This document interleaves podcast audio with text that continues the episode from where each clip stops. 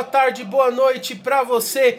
Dia 8 de março de 2020, eu sou o Gustavo Beritelli e esse é o episódio número 19 do nosso podcast Olheiro da Fiel. Hoje com o pós-jogo da partida entre Novo Horizontino e Corinthians, jogo válido pela nona rodada do Paulistão 2020 que aconteceu ontem, dia 7 às 19 horas em Novo Horizonte. Tem ainda nossas enquetes com os palpites para as próximas partidas do Timão, o Top Fiel com a aposta da Fiel Torcida para a semana e muito mais.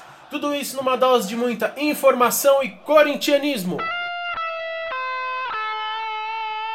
Lembrando, fiel, que estamos no YouTube e no Spotify com o nosso podcast. Então, se você ainda não seguiu a gente no Spotify ou não se inscreveu no nosso canal do YouTube, não perca tempo. Assim você sempre é avisado quando nós tivermos novos episódios no ar e não deixe de acompanhar nada do Esporte Clube Corinthians Paulista. Segue a gente, inscreva-se, sempre arroba Olheiro da Fiel. Pois é, fiel, parece que de nada adiantou o tempo que o Corinthians teve entre os jogos contra o Santo André e o Novo Horizontino. O time não jogava desde o dia 27 de fevereiro, foram 10 dias para treinos, recuperação física e descanso, mas mesmo assim nós vimos um Corinthians igual ou pior ao do último tropeço em Itaquera. O Corinthians voltou a campo neste sábado, dia 7, para enfrentar o Novo Horizontino fora de casa, pela nona rodada do Paulistão 2020. Com algumas modificações inesperadas, o técnico Thiago Nunes mandou o time com Cássio, Fagner, Pedro Henrique, Gil e Carlos Augusto, substituído pelo Lucas Piton na segunda etapa. Gabriel, substituído pelo estreante Ederson no segundo tempo. Cantídio e Luan. Janderson Everaldo, também substituído no segundo tempo pelo Ângelo Arauz, também estreando no Corinthians, no caso, na temporada. E o nosso 9, o Bocelli. As novidades aí já foram citadas: o lateral uh, Carlos Augusto no lugar de Lucas Piton, que até então parecia o mais cotado para a titularidade da posição, e o volante Gabriel no lugar do Camacho, que estava suspenso na última partida contra o Santo André em Itaquera e acabou não retornando ao time titular hoje, mesmo estando à disposição. O Corinthians iniciou o jogo até tentando imprimir intensidade, mas muito desorganizado de novo. O Novo Horizontino pressionava a saída de bola do Timão, o que também dificultou essa organização do time nos minutos iniciais. O Alvinegro manteve a posse, mas sem conseguir avançar, e assim, naturalmente, o time da casa começou a subir a sua linha defensiva e ganhar campo, o que empurrava o time do Corinthians ainda mais para trás. Era nítido que o time tinha alguns buracos na organização tática disposta em campo, o que também dificultou a criação de jogadas. Mesmo assim, o Corinthians conseguiu abrir o placar cedo. Com 19 minutos, falta sofrida no campo ofensivo, bola do Fagner na área e gol do Gil de cabeça, 1 a 0. O Novo Horizontino veio ainda mais para cima depois de sofrer o gol e aos 23 do primeiro tempo, apenas 4 minutos após ver o gol do nosso zagueiro, bate e rebate na entrada da área e a bola sobrou para o camisa 9 do time da casa empatar 1 a 1 no placar. Após empate, o panorama inverteu. O Novo Horizontino recuou, assim eh, o time deles esperava o Corinthians em seu campo de defesa, explorando os contra-ataques. Porém, a falta de criatividade e profundidade do time do Corinthians impediu que, mesmo que o adversário estivesse mais recuado, o time conseguisse criar qualquer jogada ofensiva mais empolgante. Algumas situações ofensivas de ambos os lados, porém nada próximo de gol. Além de uma bola rebatida ali novamente no ataque do Novo Horizontino. Assim acabou o primeiro tempo, que embora tenha tido dois gols, não animou nenhuma das duas torcidas presentes ao estádio.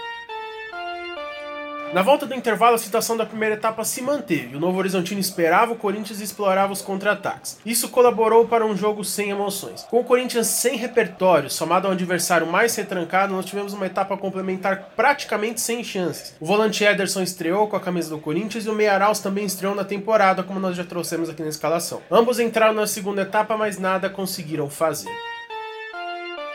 Alguns números da partida para vocês. Chutes: Novo Horizontino 15, Corinthians 13 a gol. Novo Horizontino 4, Corinthians, ridículos dois chutes somente a gol. Posse de bola, Novo Horizontino 38%, Corinthians 62%.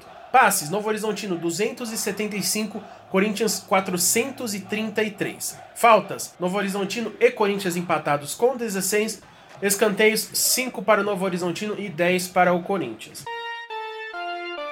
Eu vou repetir aqui pela, sei lá, quinta, sexta, sétima vez a mesma coisa. Que é sempre o que fica muito claro com os números dos jogos do Corinthians nessa temporada. O time domina o jogo, teve na maioria, e sem exagero, é, na, na maioria das partidas mais de 60% de posse de bola, o dobro de passes dos adversários, muitos chutes e sempre pouquíssimos a gol. Eu não tenho aqui, mas no próximo pós-jogo eu trago para vocês as estatísticas da porcentagem de chutes do Corinthians que vai certo no gol. Deve ser algo ridículo, em menos de 20%. Eu já falei várias vezes, precisa melhorar as finalizações. Do jeito que tá, não vai conseguir ser eficiente nunca, marcar gols nunca. Tá me lembrando os times aí do Fernando Diniz, esse Corinthians. Domina o jogo, tem domínio da partida, mas perde ou empata. Aí não adianta, né? É melhor ter quatro chutes no gol e dois dentro do que 30 no gol e nenhum marcado. Eu não preciso nem dizer isso daqui, isso é óbvio. O tempo tá passando, eu sou um dos que mais defendeu dar tempo ao tempo pro Thiago Nunes, mas isso não tá resolvendo. A gente não vê evolução. A gente encontra a paciência lá no fundo do espírito, no interior máximo que a gente consegue, para tentar compreender esses jogos ruins e esperar a evolução com o tempo. Mas isso não está acontecendo. O problema é justamente esse: o Corinthians está ficando com tempo para treinar e descansar, e no jogo seguinte volta igual ou pior. Aí a gente perde a nossa justificativa de dar tempo pro Thiago, né? Tá bem complicado. Ele até trouxe na coletiva de imprensa que ele viu uma evolução do time em campo, mas sendo bem sincero, eu não consegui ver nenhuma evolução desse jogo pro jogo contra o Santo André. Os destaques da partida, cara, eu novamente falo com muito pesar que não tenho nenhum destaque positivo do Timão no jogo.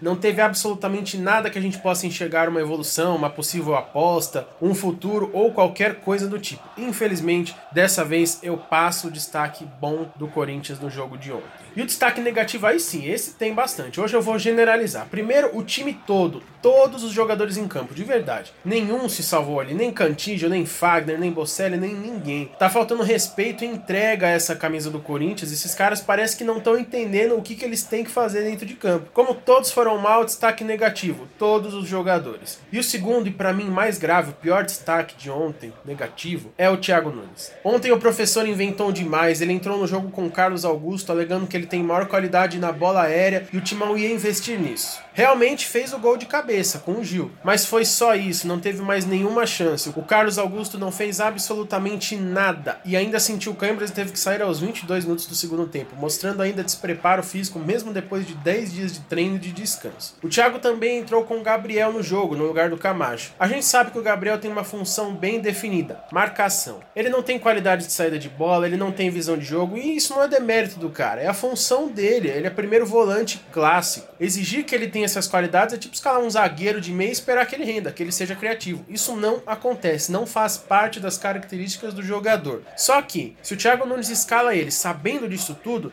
ele não pode exigir que ele tenha essa função e foi exatamente isso que aconteceu. O Gabriel substituiu o Camacho, que tem sido, na minha opinião, aí, o melhor iniciador das jogadas do Corinthians junto com o Cantijo. Os dois ali no meio distribuem o jogo, já que o Lô tá uma draga nesse começo e não consegue fazer isso. Então é óbvio que o Gabriel ficou sobrecarregado e foi mais um motivo para mim do Corinthians não ter nenhuma criatividade em campo. Mais uma vez, não por demérito do jogador, mas por demérito do Thiago, que escalou ele com a responsabilidade de fazer algo que ele não faz isso fora o segundo tempo, que teve Ederson e Arauz entrando, os dois muito mal também. O Everaldo e o Janderson jogaram mal a partida inteira. E o Thiago pareceu não se importar, ele tinha Vital, tinha Love no banco e não fez nada. Tudo bem que o Vital e o Love não são os salvadores da pátria, eles também não estão rendendo. Ok, mas ele preferiu passar os 90 minutos ruins com o Janderson e o Everaldo do que tentar algo novo. Então, para mim ontem, decepção total com o nosso técnico. Thiago Nunes, destaque completamente negativo para ele, estrelinha vermelha pro professor.